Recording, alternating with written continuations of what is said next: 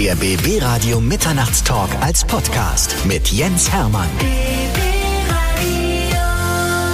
Jetzt ist er und die Messlatte liegt sehr, sehr hoch, weil bei mir ist der schnellste Magier der Welt, Hans Klock. Hans, ich freue mich sehr, dass du da bist. Danke, Jens. Danke für die Einladung. Ist das toll, dass wir mal ausführlich über deine Lebensgeschichte erzählen können, das hätte ich mir nie zu träumen gewagt, wirklich. Oh, danke. Ich war ja schon mehrfach an deinen Shows und habe gedacht, meine Güte, ey, eigentlich ist der mir zu schnell, weil während ein normaler Magier ein Kunststück macht, machst du vier. Ja, das stimmt. Ja. Ja, man sagt noch immer der schnellste Magier der Welt. Ja, ich weiß auch nicht, ob das so ganz so wichtig ist, aber heutzutage haben die Leute nicht so viel Zeit. Die wollen viel viel sehen in kurzer Zeit und äh, die Konzentration ist auch weniger.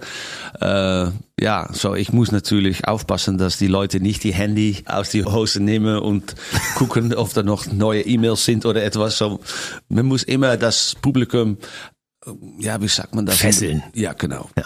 Aber da musst du dir gar keine Gedanken machen. Also ich war ja mehrfach an deinen Shows und ich muss ganz ehrlich sagen, nicht eine Sekunde habe ich darüber nachgedacht, ob ich zwischendurch ein Handy ziehe und irgendwas filmen muss oder irgendwas nachgucken muss. Okay, da gut. ist man einfach, da ist man fasziniert. Du bist übrigens der zweite Holländer bei mir in der Show nach Bastian Ragas. Ah, Bastian Mhm. Ragas. Schön. Coordiniac, ne? Ja, ist ein guter Freund für mich. Und wir leben in dasselbe Dorf, Bloemendaal. Bloemendaal ist in der Nähe von Amsterdam. Ein kleines äh, Dorf, sagt man Dorf? Ja, Dorf. ja. Naja, in Holland ist jeder Dorf in der Nähe von Amsterdam. Komm, Holland Aber- ist so schön, ja. Es ist schön, aber nicht groß. So, ja, der Bastian äh, kenne ich sehr gut. Und auch Eloy, auch ein guter äh, Freund von mich. Äh, ja, Courtney die waren riesig hier in Deutschland, aber nicht in Holland. Erstaunlich, ne? Nein, aber äh, Bastian ist ein ähm, großer äh, Musical-Star in Holland. Und du bist der große Magierstar. Und ich freue mich, dass du da bist. Ich höre so gerne die Holländer. Es, es ging bei Rudi Carell früher los. Ne? Ja. Die, ihr, habt so ein, ihr habt so einen unglaublich schönen Akzent. Man kann stundenlang zuhören. Das ist toll. Ich höre das immer. Ich hatte manchmal in meiner Show gesagt, weil ich versuche das Show in, in Deutsch zu sprechen, Deutsch zu reden. Und ich weiß, äh, ich spreche Deutsch wie der Rudi Carell, aber ich sehe aus wie Linda de Mol. Und da war immer das Eis äh, gebrochen. gebrochen, ja, genau. Linda de Mol fand ich auch toll. Ja, ja, ja. Die Aber die- Traumhochzeit. Ja, aber die macht nichts mehr hier in Deutschland. In Holland macht sie noch was? Noch immer, ja, ja, ja. Ja, sie ist eigentlich, macht sie viele äh, Filme, Spielfilme, Serien, Drama äh, und auch immer die Quiz, aber weniger. Ja, aber dann hat sie, ähm, wenn sie anfing mit den Kindern und so weiter, hat sie gesagt, das war, das war zu beschäftigt für, für Linda, um immer hier zu sein. So. Ja. Warum sprichst du eigentlich so gut Deutsch? Ich meine, viele Holländer sprechen ja gut Deutsch, aber wie ist das? Lernt ihr das in der Schule oder ist das einfach wegen der Nachbarschaft zu Deutschland? Äh, beide. Wir mussten das auf der Schule lernen, aber ich war nicht so gut auf der Schule. Und wenn ich anfing in Deutschland, so gerade vor 25 Jahren, weil, weil ich habe hier angefangen im Schillertheater in Berlin, hatte ich einen drei Wochen äh, und dann musste ich auch reden. Äh, und ich konnte gar kein Deutsch. Und dann habe ich das gelernt in ein Kloster in Fürth in Holland, ein Kloster. Und dann lernt man in zwei Wochen eine fremde Sprache. Und das hat funktioniert. Aber trotzdem muss ich sagen, ich habe gerade vor langer Zeit kein Deutsch geredet. Aber es kommt zurück. Das ist irgendwo um meinen Kopf, all diese deutsche Worte. Und dann äh, plötzlich denke ich, ach, das ist richtig, was ich sage. das ist Aber richtig. Die Grammatik von Deutschland, das verstehe ich gar nicht. Aber meistens, wenn es gut anhört, meistens ist es gut. Aber es ist auch für die Deutschen so. Die, es ist die, äh, ihre äh, Grammatik ist schwierig.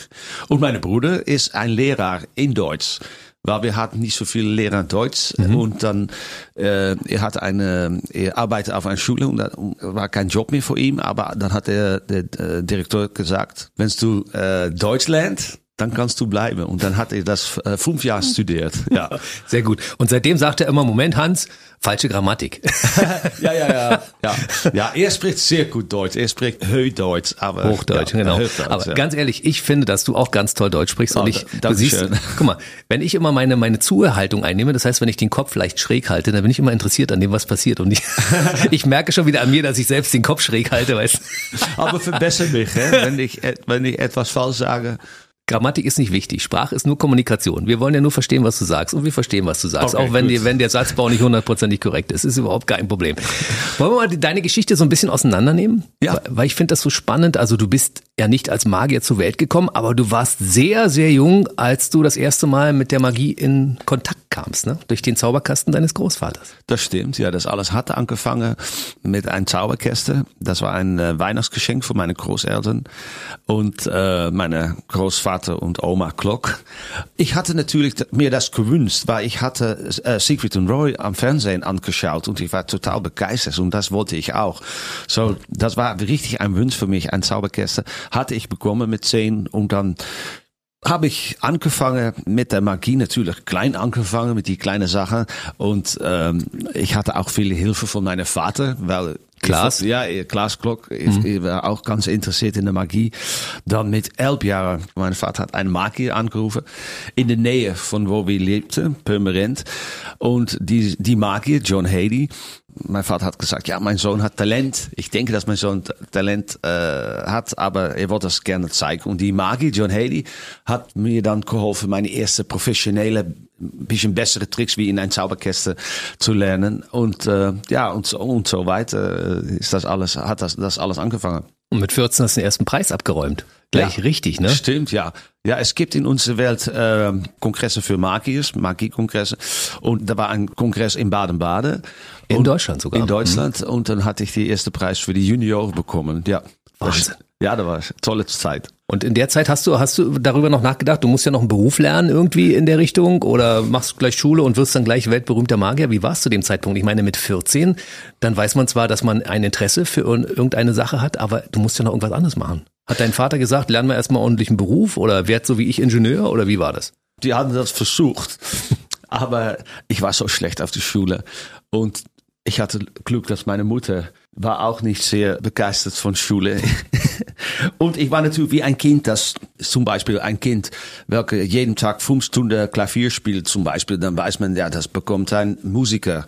Und äh, war- ich war so, ich übte und übte jeden Tag für den Spiegel, so mein Eltern hat etwas, ja, er schafft das. Ich hatte Glück, weil 90 Prozent von den Eltern sagen, du lernst erst einen richtigen Job. Und der Magie bleibt Hobby. Und wenn du dann Diplomas hast für einen richtigen Job, aber dann bist du zu spät. Man muss jede Stunde investieren in der Magie und nicht in etwas anderes. Ich hatte nur Glück, me- me- meine Eltern haben mir immer unterstützt und glaubte daran und da hatte ich viel Glück mit, weil ich sehe Leute, die sind dann 20, haben studiert und fangen dann an mit der Magie, aber aber dann bist du eigentlich Schon zu alt, ne? ein bisschen zu spät, ja. Ich hatte, meine Eltern hatten gesagt, wenn du das willst, auf der Bühne stehen, sollst du auch äh, eine Tänzausbildung machen. Das habe ich gemacht als Kind. Tänzausbildung. Ich wollte gar kein Tänzer bekommen, aber klassische Tanz und Tapdance und Jazz, das alles habe ich vier Jahre gemacht. Jeden Tag. Ja. Und man sieht das heutzutage ja noch. Ja. Also deine Shows sind so unglaublich schnell und da sind auch so viele Bewegungen drin, wo ich immer denke, meine Güte, wie geht denn das, ja? ja, das geht gut. Das geht gut, ja, es geht immer noch sehr gut, ja. Ja. Das, ja, es ist ganz anstrengend.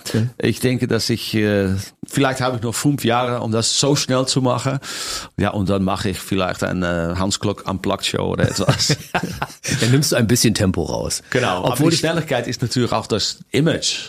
Das wollen die Leute auch sehen. ich glaube, du wirst wahrscheinlich mindestens noch 15 Jahre so eine schnelle Show machen können. Ja, so. hoffentlich. Ja. Du bist ja ein fitter Typ, ja. Also, Das, ja, ich bin fit und ich trainiere viel und gehe manchmal äh, zum Fitness und die Shows sind angestrengt natürlich. Aber ja, trotzdem bekommt man ein bisschen alter.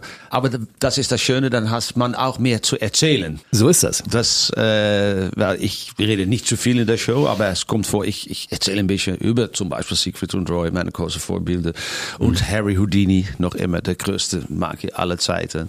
Und Harry Blackstone von die Mit der Glühbirne. Glühbirne. Die Geschichte werden wir gleich mal ausführlich mal ein bisschen rausnehmen. Das musst du mal erzählen, die Geschichte, die ist spannend. Ja, natürlich. Ja, das, das wollen die Leute, Leute auch gerne wissen. Ja, genau. Und deshalb sind wir heute hier und reden über deine Stimmt. Geschichte. Wir sind ja beide über 50, also insofern sind wir noch gut dabei, oder Hans?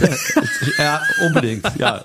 Du hast mit 23 deine erste eigene Show bekommen und das ist natürlich sehr, sehr früh, um so eine Show zu machen, die auch durch die Decke geht. Das Ding war ja überaus erfolgreich, ne? Und dein Vater hat mit dir gemeinsam die Kunststücke entwickelt, was ich total genial finde. ja, das stimmt. Ja.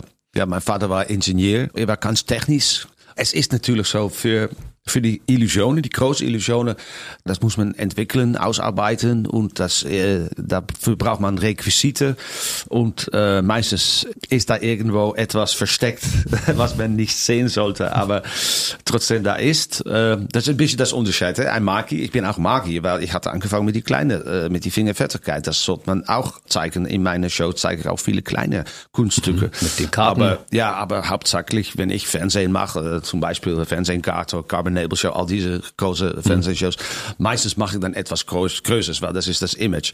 Und damit hat mein Vater sehr, sehr gut geholfen. Und mein Vater war auch richtig, ähm, er wollte immer Risiko's nehmen, weil er wollte eigentlich selbst im Zirkus auftreten. Das war seine Wunsch. Mhm. Aber das war nicht möglich in seiner Zeit. Er war von 1940 mhm. und er war der älteste von seinen Bruders. Und da war das gewohnt, dass die älteste Sohn immer studierte. Und das mhm. hat er dann auch gemacht. Aber eigentlich wollte er die Freiheit haben, welke ein Künstler hat.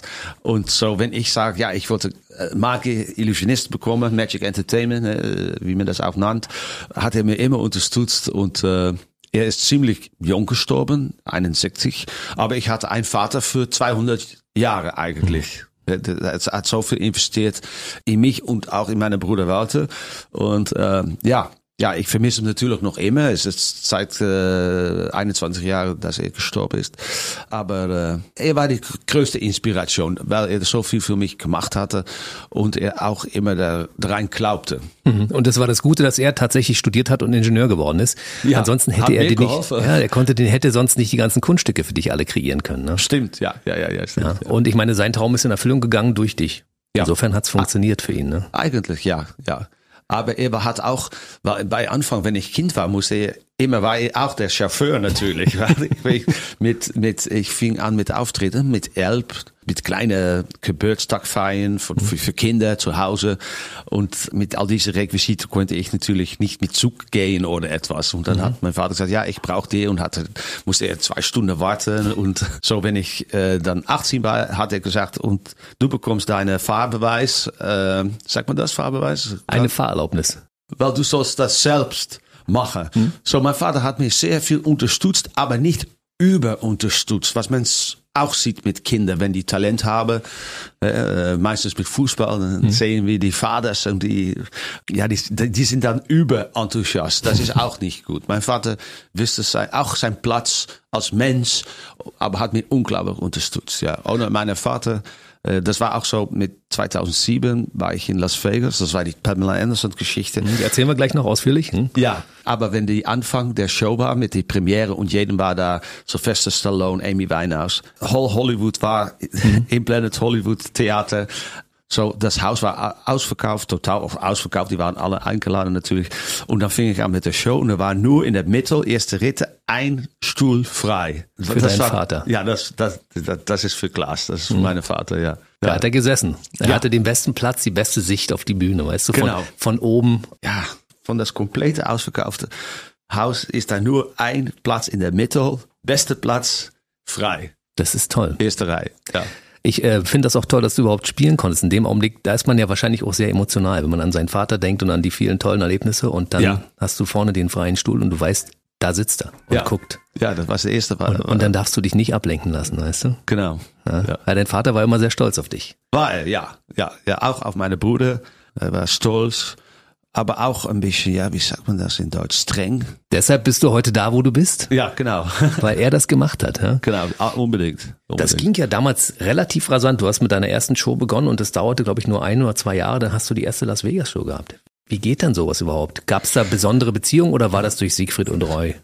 Das ist so eine Geschichte. Siegfried habe ich erstes Mal begegnet, 81, 1981. Das war in Holland. Er war zufällig dort. Er musste ein Varieté-Nummer anschauen, welke in Holland im Zirkus auftrat. Hm. Siegfried war bei seiner Familie in, in, in Deutschland und da war er zum Holland gezogen, wollte das und dann hat er gehört, er ist ein Magikkongress. So, dann war er da hingefahren. Und dann habe ich ihn gesehen, der große Siegfried. Mhm. Das war die Höchzeit von Siegfried in den 80er und 90er mhm. Jahre. Hatte ich eine Unterschrift bekommen. Und dann später habe ich die beiden kennengelernt. Dann war ich 23 war ich zum Las Vegas gezogen, um die Show anzuschauen, um mir zu inspirieren. Und dann haben wir einander auch begegnet und dann so langsam sind wir Freunde geworden. Mhm.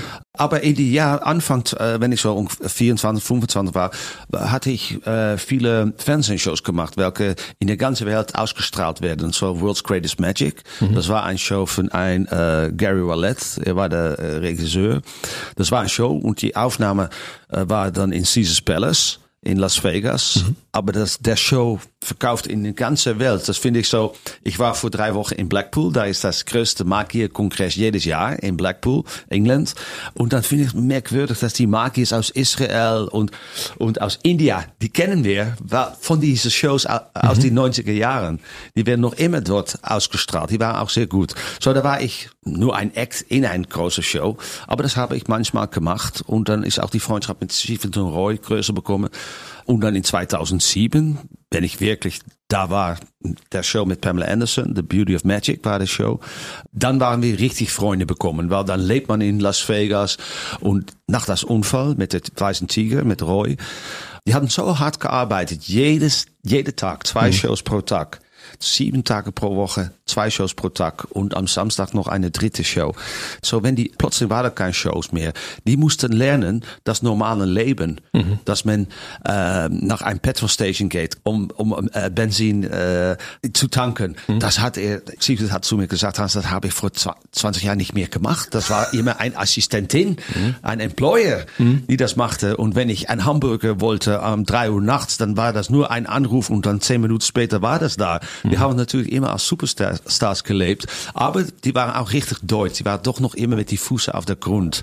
Vielleicht auch, weil die so viel Sorgen hatten um die Tieren. Das mhm. muss man persönlich machen. Das meistens war bei Roy das. Roy war richtig der Tiermensch und Siegfried, der Siegfried der, der Magier.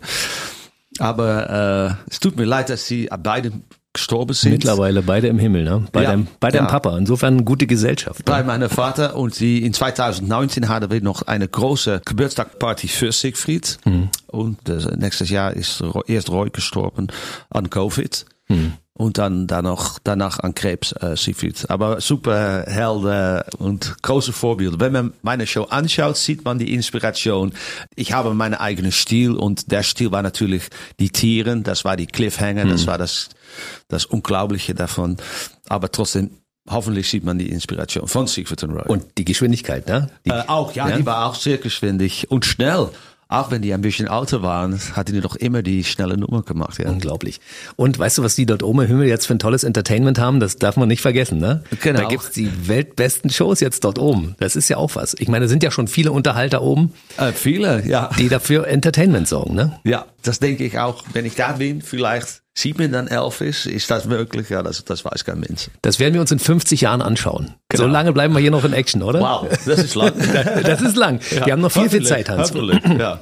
Du hast damals angefangen, du bist umgezogen nach Las Vegas. Also du kamst aus Holland, aus deinem kleinen Dorf und warst auf einmal in dieser riesengroßen Stadt Las Vegas. Ja. Und wie ist das, wenn man da auf einmal ankommt, vom Dorf in eine Weltstadt und Hast du dich sofort dort irgendwie wohlgefühlt und zu Hause gefühlt und gesagt, okay, das ist mein Ding, ich wollte immer Varieté, jetzt habe ich hier Varieté, also ja. eine Stadt, die aus Varieté besteht? Na, es war natürlich so, wenn ich Kind war, wollte ich nur auftreten und hatte ich gedacht, wenn ich mein Leben lang auftritt und davon leben kann, dann habe ich mein Ziel erreicht. Mhm. Ich hatte niemals gedacht, um berühmt zu werden oder bekannt. Das, das, das war nicht mein Ziel. Aber dann plötzlich weil ich war am Fernsehen und da war ich Bekannte und Bekannte und dann, das ist auch ein bisschen ein Dreuke. Dann wollte man, wenn man Erfolg hat, wollte man das festhalten und hm. wieder Erfolg haben. So, dann war mein Ziel richtig Las Vegas, aber in die Zwischenzeit, ich war in Japan, in China, Mexiko, aber noch immer, ja, Las Vegas, das ist natürlich der Stadt, äh, äh, des Entertainments. So, dann hatte ich das in 2007 hatte ich die Chance, um da wirklich aufzutreten mit meiner eigenen Show. Und da hat meine Producer Joop van der Ende, der Founder von States Entertainment. Mhm. Das ist ein Betrieb, die machen die riesen Musicals hier auch in mhm. Deutschland. Und er hat gesagt, ja, Hans, kannst du deine Illusion auch zum Beispiel mit Pamela Anderson machen? Und hat gesagt, ja, vielleicht, wenn das alles geht. Mhm. Und dann hat er das organisiert. So, das war natürlich ganz lustig. Das war eigentlich Weltneues, weil sie ist so berühmt. Und dann hat Joop gefragt, da waren natürlich äh, zwischen Personen, Managers und äh, Lawyers, Advokaten, uh, hat gefragt zum Pamela Anderson, willst du Assistentin sein von einer Magie, einer Illusioniste? Er kommt aus Holland, sein Name ist Hans Glock. Und dann hat sie gesagt, oh ja, das ist der Traum, jedem Frau Assistentin zu sein von einem Magier. So, ich hat gleich ja gesagt. Aber sie hat gesagt, nur wenn er nicht mit Tieren auftritt. Was ist natürlich von Peter, von dieser Organisation, mhm. die Tierschutz, wie sagen wir das? Genau, Tierschutzorganisation. Genau. Peter, genau. Das macht sie. Hatten wir auch noch ein bisschen Probleme, wenn Siegfried und Roy da waren, hat sie gesagt, ja, nein, das, das finde ich nicht toll, was die gemacht haben. Und, aber da habe ich gesagt, Pamela, listen, Siegfried Roy, das sind die Reden, dass wir hier heute sind. Die haben die Wege freigemacht. Und, mhm. und dann ist er auch klar gesagt, ja, du hast recht eigentlich. Die haben die Wege freigemacht. Und die waren auch immer sehr gut für die Tiere. So, dann hatte ich dann angefangen mit Pamela Anderson, hatten wir die, die, die, die Premiere. Sie hat das wirklich gut gemacht. Sie ist sportlich. Und die Premiere, ja, das war der, der Amy Winehouse war da, Sylvester Stallone, das war wirklich alle berühmten Menschen Alle Hollywoods. berühmte Menschen, ja. Ich kann, ich kann mich noch erinnern, dass bevor wir anfingen, war die Red Carpet äh, mit die Fotografen und all diese VIPs, es deutet und deutet. So, dann war es eine Viertelstunde nach acht noch nie, nicht angefangen und dann hat der Manager von das äh, Theater gesagt, ja, es dauert mindestens noch 30 Minuten. So, dann dachte ich, okay, dann rauche ich eine Zigarette, aber dafür muss ich, das konnte nur hinter der, die, die Brenntreppe, Mhm. äh, hinter Feuertreppe, das, hm? Feuertreppe. Und da war ein, ein Mädel, sitzt da auch so, ich war zunächst diese Mädel gesetzt und haben wir beide ein Zigarette hat gesagt, was machst du? Ja, ich bin ein Singer und ich versuche es äh, äh, erfolgreich zu bekommen. Ich bin aus England und bla bla bla. Naja, so das, äh, und dann später an hat meine Assistentin Natalie gesagt, Hans, weißt du, Amy Winehouse ist hier. Ich sag, wie? Ich wusste gar nicht. Amy Winehouse. Und du hat gesagt, wie sieht die aus? Ja, mit, mit die Herren so, so höh. Und da hat er gesagt, ah, da habe ich gerade ein Zigarett mitgebracht. so, das waren mir meine drei Minuten mit Amy Winehouse. ja. Ja, die ist auch schon mittlerweile bei deinem Papa da oben, ne? Auch da oben, ja. Mann. Ja. Ja, Ja. das tut mir leid. Sie war nur 27 und so talentiert. Ja. So talentiert, aber zu früh zu äh, berühmt geworden. Ja. Und das hätte dir tatsächlich auch passieren können. Ich meine, du warst ja in dem jungen Alter schon so berühmt, aber du Ja. hast glücklicherweise auch die Kurve bekommen, ne? Ja, und das war auch so langsam bekommen. So langsam. Amy war das so plötzlich. Die war natürlich super talentiert und das ist auch der Welt von Rock'n'Roll. Und dann, ja, mit die Dröge und zu viel Alkohol und das, die mixt das zusammen, das war tödlich und äh, tut mir leid, weil äh, ich kenne ja nur, nur ein Zigarett mitgeraucht. Aber ich meine, die Geschichte kannst du überall erzählen. Du hast mit Amy Winehouse eine Genau, Zigarette geraucht und ihr wusstet zu dem Zeitpunkt beide nicht voneinander, wer ihr seid. Ne? Keine Ahnung. Das ich ist- wusste keine Ahnung. Und das war richtig das Jahr von Amy Winehouse. Mhm. Das war, wenn das Album später, bin ich ein Fan bekommen, das, das Album äh, äh, Black, äh, Back to Black. Back to Black heißt genau. Ähm, das war das 2007, was das Jahr von Amy Winehouse. Und sie versucht das auch damit Amerika zu erreichen. Ich, ich weiß nicht, ob sie, war sie erfolgreich in Amerika? Ja, ich glaube auch, ja. schon. Mhm. Ja, ja, in, bei Anfang, hè? ja. Auch nicht gut, wenn man so plötzlich bekannt bekommt. Dann, dann wissen die Leute auch nicht damit rumzugehen. Na, es Wenn plötzlich jeder auf die Straße sagt, ey, da läuft äh, Amy Winehouse. Das ist plötzlich, oh, das bin ich. Hilfe. ja. Naja, es gab einige Leute, die es geschafft haben, die damit klarkamen, auch wenn sie zwischendurch mal abgedriftet sind. Also Britney Spears hatte ja auch Probleme. Miley Cyrus hatte auch Probleme, aber die haben sich ja wieder gefangen. Ne? Ja, genau. Amy hat leider nicht die Kurve bekommen. Das Ja. ist sehr, sehr Tut mir schade. leid. Wir kommen zurück zu Hans Klock. Ja, okay. Du warst in Las Vegas angekommen und hast angefangen, zwei Shows täglich zu spielen. Genau wie Siegfried und Roy. Und am Wochenende drei Shows. Ne? Ja. Ein unglaubliches Pensum. Hast du irgendwann zwischendurch das Gefühl, meine Güte, das ist aber viel, das schafft man gar nicht alles? Oder hat, hat sich das nie so wie Arbeit angefühlt? Nein, es hat nicht so als Arbeit angefühlt. Ich sage immer, mein, was ich mache, das ist meine große Liebe der Magie. Es fühlt nicht an wie Arbeit, aber es ist ziemlich viel Arbeit. Ja. Und du bist immer gespannt, ob das gut geht, weil ich sage immer bei meinen Shows, ich habe zwei Sorten Publikum. Wir haben die einen, die nur einfach schauen, staunen und genießen und dann den anderen, die nur wissen wollen, wie, alles es funktioniert, geht. ja, ja. ja Mhm. und funktioniert. Und dann sage ich, den einen wünsche ich eine schöne Abend und den anderen sehr viel Glück. Und das ist natürlich der Sport. Wenn man nach zu einem Magic Show geht, ein Magie Show geht, Magie Show, dann wollte man nur, das wollte ich auch wissen, wenn ich klein war. wie ist das möglich? Wie geht das? So, ja, so ich bin immer sehr gespannt, dass nicht etwas schief geht. Ja, und dann, wenn man zwei Shows pro Tag macht in Las Vegas, in die größte Stadt des Entertainments, das gibt das natürlich, äh, gibt auch ein bisschen Stress dazu. Aber ich hatte auch etwas, wow, ich habe es geschafft, ich bin hier. Und Pamela Anderson ist meine Assistentin, ist auch nicht schlecht. Und man mhm. fühlt natürlich auch die Verantwortlichkeit, weil man fragt auch, warum immer zwei Shows? Und es kommt auch vor drei Shows. Das hat zu tun, dass die Shows so teuer sind. Mhm. Da muss viel Geld verdient werden, um all diese Mitarbeiter zu bezahlen. So einfach ist das. Mhm. Ja. Ich bin da ja anders im Publikum. Ich hoffe nicht, dass etwas schief geht. Ich hoffe immer, dass alles funktioniert, weißt oh, du? Weil ich habe ich hab irgendwann mal einen Film gesehen. Ja. Da war ein Magier und dessen Kunststück ist schiefgegangen und der ist auf der Bühne gestorben, weil also, es gibt ja so Entfesselungskünstler und ähnliche das und war die in die 80er Jahre hatte die Videos äh, genau. Faces of Death zusammen. Ja, ja, ja.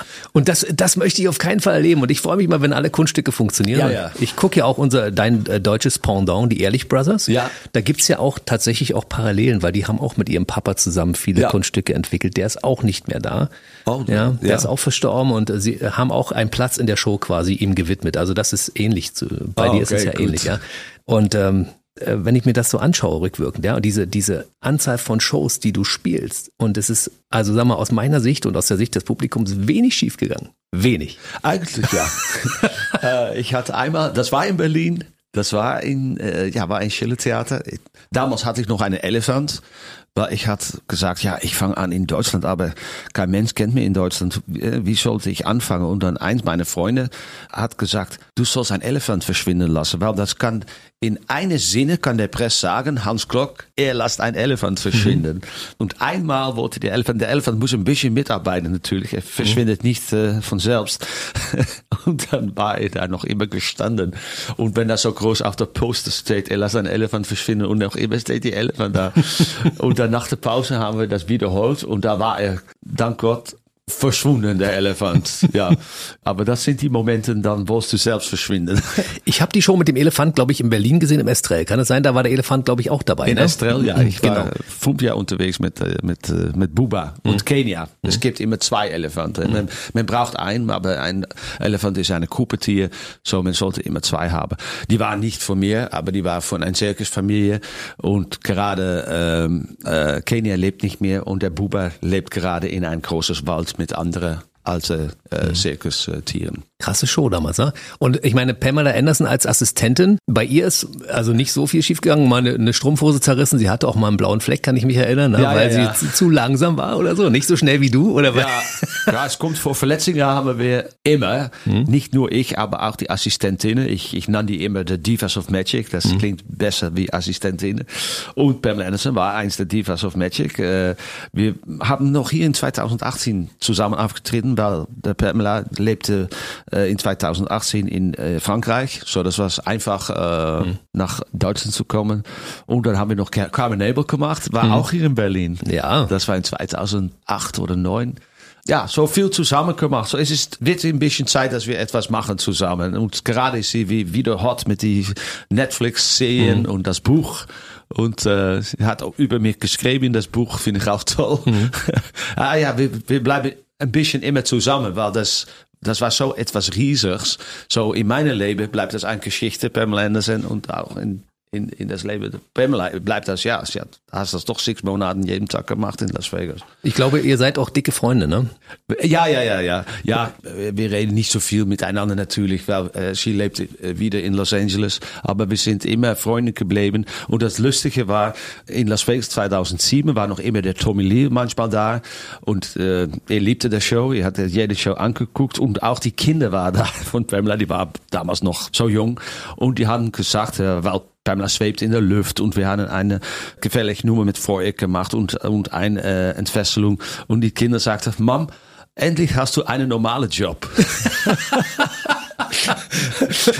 da muss sie keine Leute aus den Fluten retten, ne? Ja, Bei Baywatch, ja. was sie alles gemacht hat. Ja, ja, ja. ja, ja. Das war lustig. Wie oft hast du dich eigentlich verletzt? Ach, Ja, so, so manchmal noch immer. Es ist Zirkus, es kann ein bisschen schief gehen, das, das passiert. So. Mal so mit Feuer oder so, mal verbrannt. Feuer, einmal mein Bein gebrochen. Gebrochen? Ja, gebrochen. Das passiert. Berufsrisiko sozusagen. Berufsrisiko, das gehört dazu. Ja, ja, ja, ja. Du bist ja, eigentlich bist du doch ein Weltrekordhalter, ne? Also 500 Millionen Zuschauer als Publikum. Das gibt ja nicht viele Menschen auf der Welt, die mehr Zuschauer hatten, oder? Ja, das war bei FIFA. Ja, da hast du den, den äh, Pokal hervorgezaubert. Ja, ja, ja, ja. Das war in Leipzig. Boah. Ja, genau. Ja, das war, war etwas ganz Besonderes. Das, mein ganzer Auftritt, unsere ganze Auftritt war nur fünf Minuten, aber war Tempo und das Höhepunkt war natürlich die Pokal.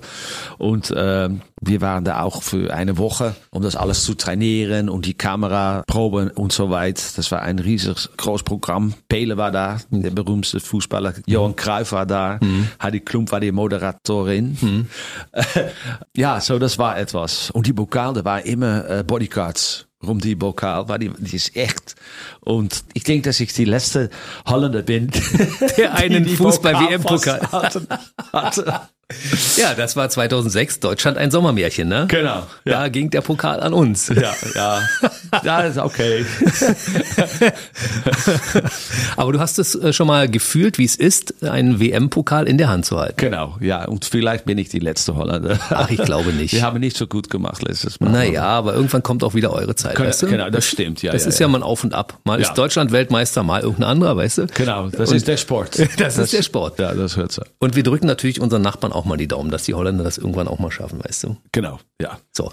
Du hast, wenn ich mir das zurückblickend anschaue, 1992 das erste Mal eine Show gespielt. Ja. Jetzt haben wir 2023. Das sind über 30 Jahre. Ja. Hast du mal gezählt, wie viele Shows das insgesamt waren? Ich glaube, das ist ja eigentlich. Nein, niemals gezählt, aber ich habe eine, ein meiner Kollegen, er macht für mich die Pyro in der Show, das ist das Feuer, Feuerwerk? Werk.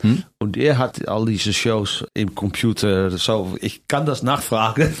Das heißt, der war immer bei dir von, von der ersten Show an bis jetzt. Ist, Ja. ist das immer noch dein Pyrotechniker? ja, ja, ja, noch immer, ja. ja Das ist ja immer. unfassbar, oder? Ja, aber die meisten meiner Kollegen sind äh, zum Beispiel Sarina Potapova. Sie ist äh, der Hauptassistentin und mit ihnen arbeite ich 27 Jahre.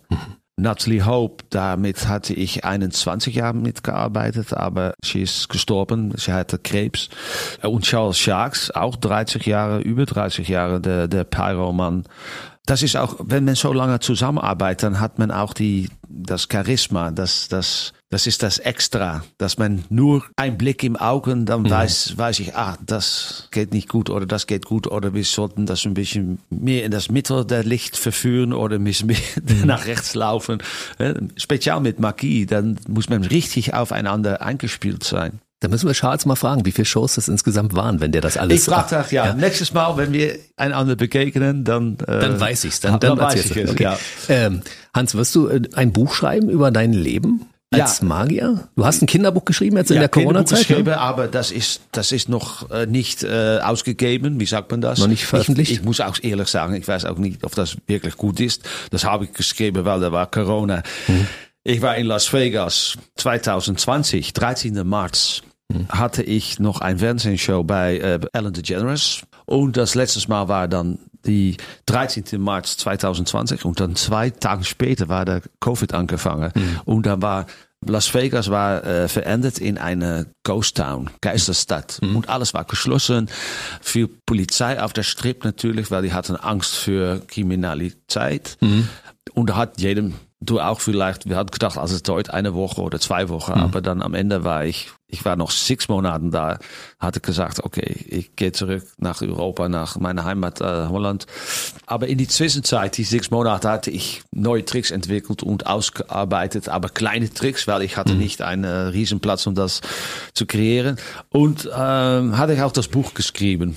Und äh, gerade ist jemand, der da mit beschäftigt, um das äh, zu lesen und vielleicht äh, ein bisschen Kritik zu geben und welche Richtung es sein sollte. Mit meistens, mit meisten Leuten, die schreiben, ist die ersten drei Buchen werden gar nicht ausgegeben und dann das vierte Buch, dann ist es gut.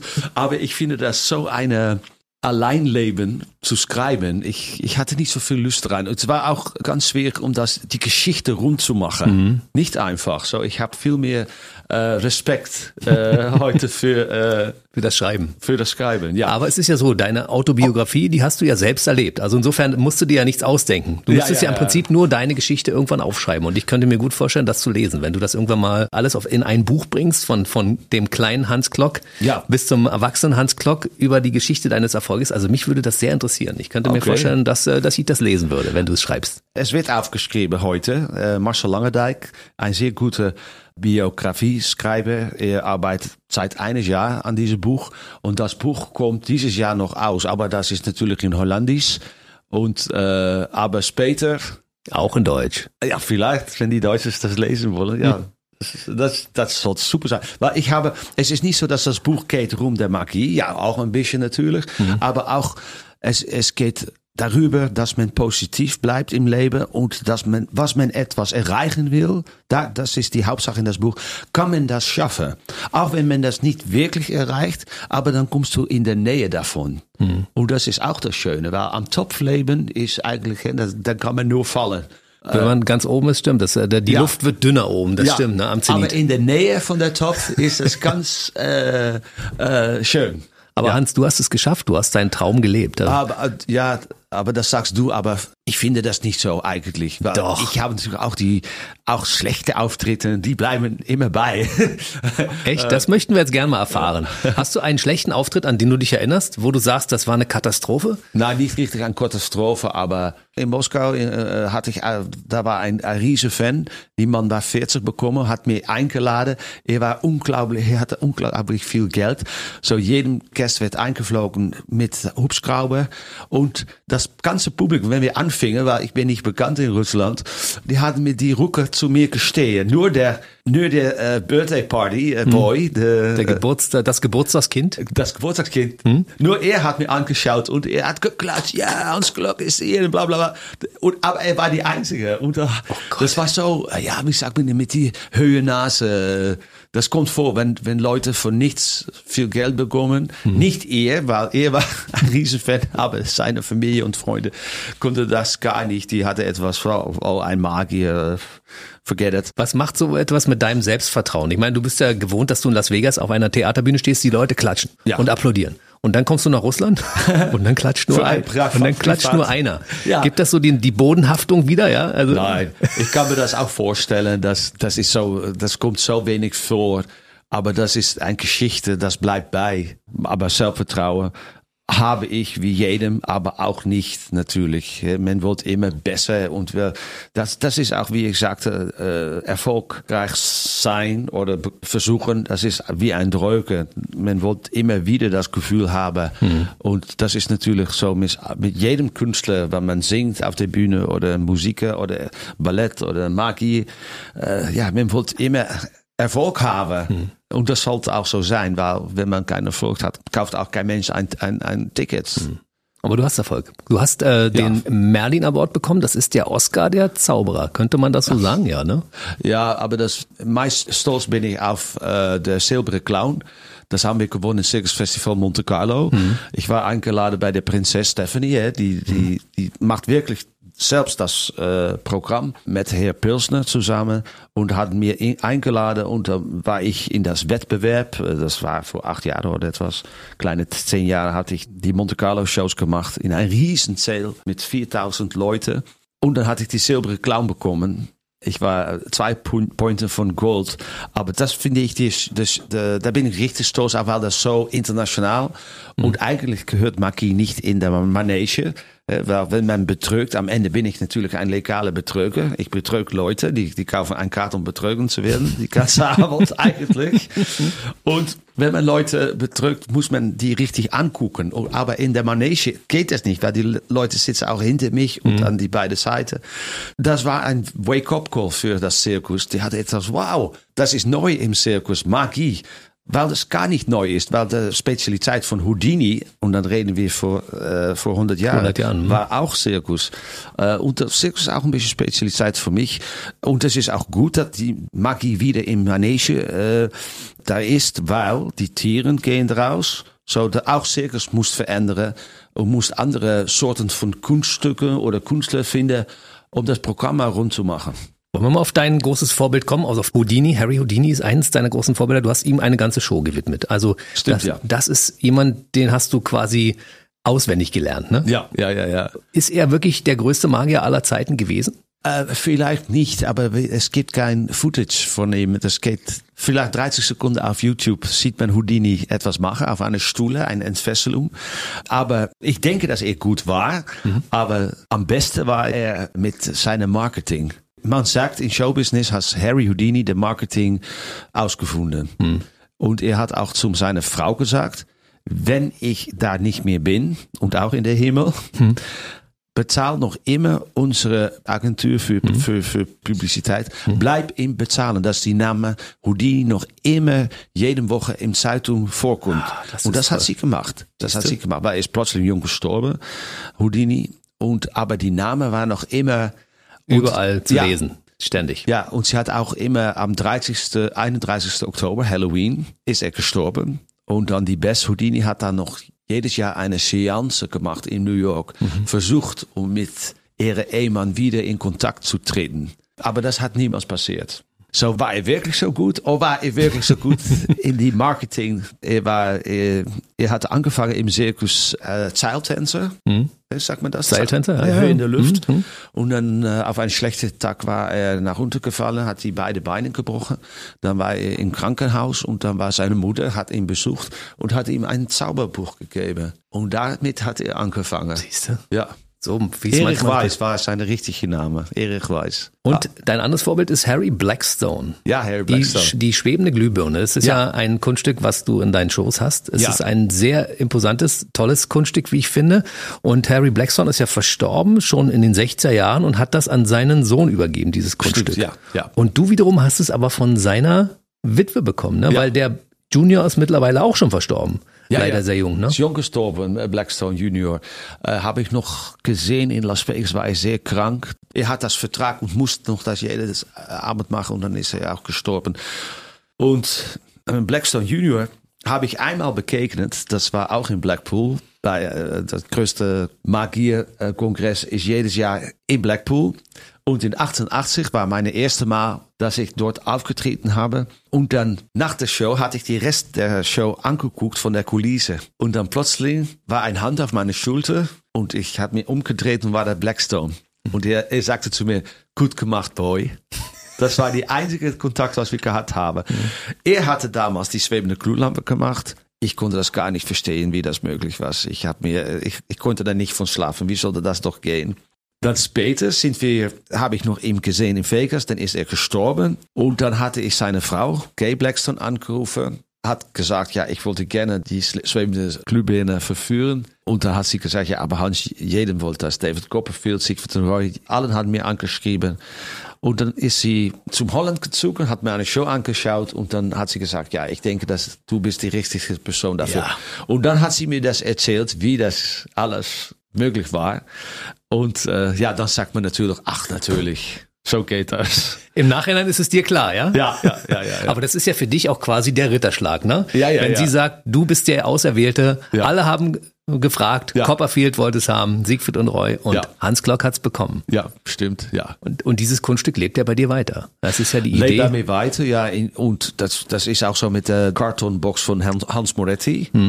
Das ist auch ein Kunststück. Mache ich dieses Jahr nicht, weil ich arbeite da noch an. Aber das war auch etwas, äh, Hans Moretti in kurz, er war in eine Kartonbox gezogen und seine Frau Helke hat dann drei Leute aus Publikum geholt und die konnten überall die Schwerter reinstecken durch die Karton mit Hans da rein. Und am Ende war er daraus gezogen als Clown mit einer Apfel und ich konnte das nicht verstehen. Ich hatte so manchmal, Hans, wie hast du das gemacht? Und da hat er immer gesagt, sehr gut.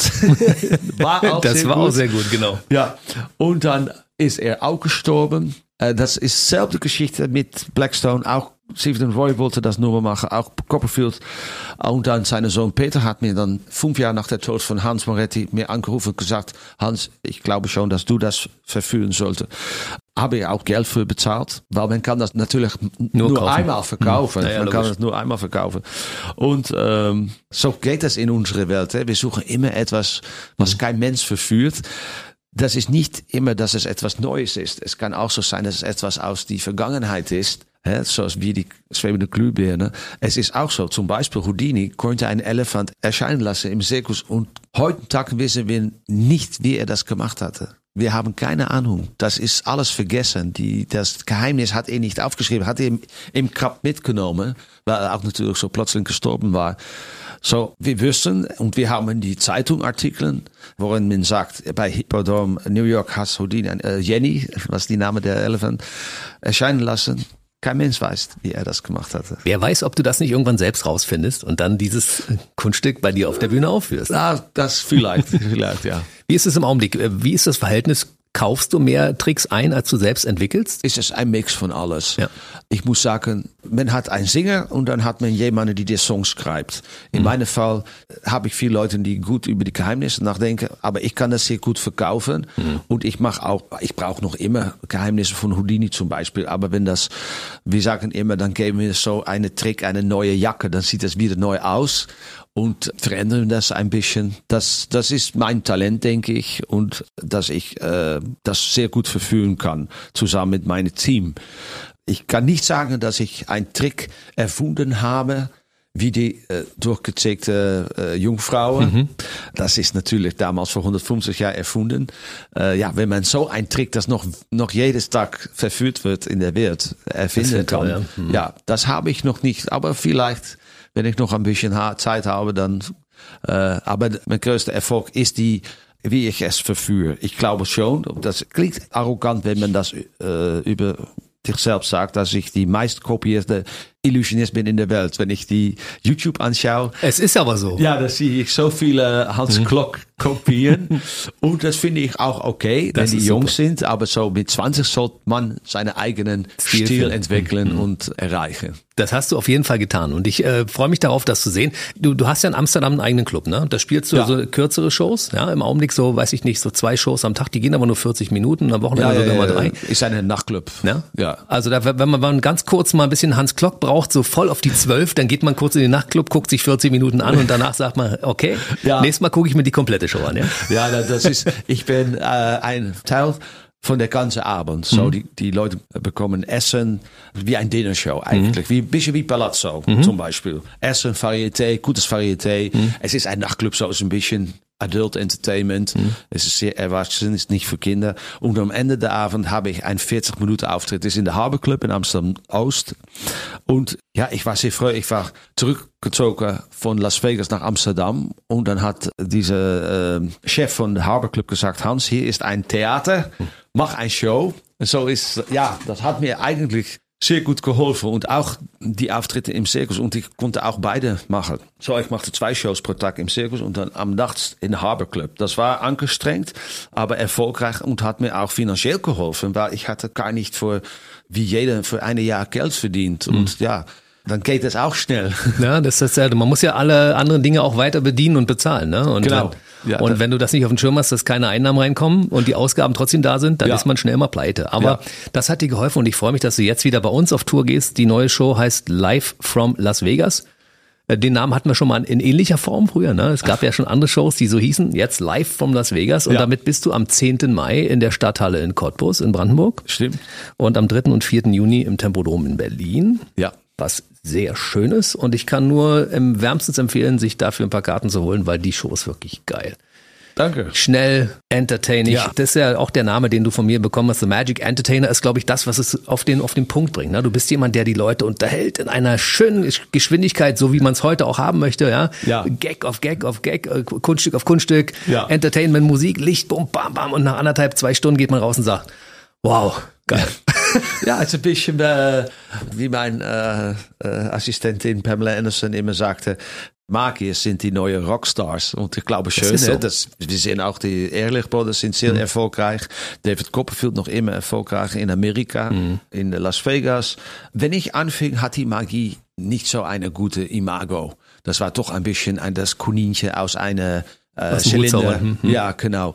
Heute Tag ist das cool, Magie. Und es ist, ist auch es? ein riesen Hobby. In Amerika ist das in der Top 10 of Hobbys. Es gibt auch viele Magieladen, der Houdini-Shops. Mhm. Natürlich, die Leute machen meistens Tricks mit Karten, kleine Tricks, aber trotzdem hatten die ein Interesse in Magie. So deswegen, äh, Ich finde es toll, dass die Leute noch immer zu meiner Show kommen. In meiner Show lasse ich hauptsächlich sind das natürlich die großen Illusionen und die Schnelligkeit. Aber dazwischen mache ich auch Close-Up Magic mhm. und sehr persönliche Sachen. Ich erzähle die Geschichte über Siegfried und Roy, über Harry Blackstone, Gedanken lesen, äh, alles kommt vorbei. Das, mhm. das finde ich auch toll und ich nehme ja, ich nehme die Leute mit in meine Welt. Ich sage immer, das Motto heute Abend ist, sie sehen, was sie nicht sehen und sie sehen nicht, was sie sehen. Sehen Sie, und das ist auch so. Weil alles, was die Leute sehen, sehen sie eigentlich nicht. Nee, das ist so. Das, das, das ist doch lustig. Ich kann das bestätigen als Fan deiner Shows, äh, die ich schon mehrfach gesehen habe. Und ich werde mir in Zukunft auch noch diverse Hans-Klock-Shows angucken. Eine letzte Frage, bevor wir fertig sind heute, ja. weil ich sehe schon, da wird schon draußen fleißig getrampelt. Dein Management steht schon oh. vor der Tür und sagt, lass uns losfahren. Da wollen noch mehr Leute was von Hans Klock erfahren. Du hast gesagt, Gedankenlesen hast du in deinen Shows ja auch mit drin und Fans deiner, deiner Shows wissen das. Hast du in den letzten, in der letzten knappen Stunde meine Gedanken auch gelesen während unseres Gespräches? Ja, ich, äh, Jens, ich finde das, ich versuche das natürlich, aber ich war total überrascht, dass du so viel über mich, dass du so viele Shows angeschaut hatte mhm. und das kommt nicht immer vor. Ich denke immer, weil man, ich lebe nicht in Deutschland, das, so man weiß nicht, kennen die Leute mir noch? Weil man, ja, in Holland kennt jedem, wenn ich auf die Straße laufe und ich bin auch natürlich äh, sehr einfach zu erkennen, mhm. mit die langen Haaren noch immer. aber kein Mensch kann wirklich Gedanken lesen. Das ist natürlich auch, das ist eine große Illusion. Absolut, ja. Aber wenn ich das mache, sind die Leute immer von, wie ist das möglich? Und ich freue mich wieder hier zurückzukommen. Auch bei Tempodrom war ich auch manchmal. Das ist ja. doch die, die Rockhalle genau, des die, Berlin. Die dreieckige, ja, ja? genau. Also so auch wie ein Zirkuszelt ja. gebaut. Diese Halle, die ist toll, ne? Ja, ist und schön. Ich habe dich im kleinen Schillertheater gesehen und ich habe dich im großen Estrell gesehen und ich habe dich im Tempodrom gesehen und das war, war, war toll. Du funktionierst sowohl in einer kleinen Location als auch in so einer großen. Und ja. das finde ich so schön, weißt du, dass das immer funktioniert. Du könntest auch hier in diesem kleinen Studio ein Entertainment-Programm machen, es würde trotzdem funktionieren. Äh, ja, das, das ist, wenn man gut ist, dann kann man das überall machen, das glaube ich. So. Ja. Und äh, wir erzählen beim nächsten Mal weiter. Ich glaube, noch nicht alle Geschichten sind erzählt, die es noch äh, zu erzählen gegeben hätte, oder? Ja, na, ich denke darüber nach, um das das Buch, das kommt aus im September, dann sollen wir sollen das übersetzen. Ja, bitte äh, in Deutsch übersetzen. Ja. Und äh, wenn ich mir das wünschen dürfte, gerne als Hörbuch einlesen von dir selbst, weil ich höre Natürlich das so jetzt. gerne. Ja. Gute Idee, ne? Ja, super Idee. Okay, man findet dich überall in, natürlich äh, im Internet. Es gibt Hans Klock in allen sozialen Kanälen, Instagram, Facebook, Stimmt. Internetseiten. Also wer Hans Klock finden möchte, der findet dich. Ja. Und der findet auch die Tickets für deine Shows. Der Klock tickt durch. ich wünsche dir jetzt viel Erfolg für die aktuelle Tour. Danke, Jens. Bleib schön gesund, bleib bitte so fit und ich freue mich auf unser nächstes Treffen, dann, wenn es wieder Geschichten zu erzählen gibt. Vielen Dank. Der BB Radio Mitternachtstalk. Jede Nacht ab 0 Uhr. Und jeden Freitag der neueste Podcast. BB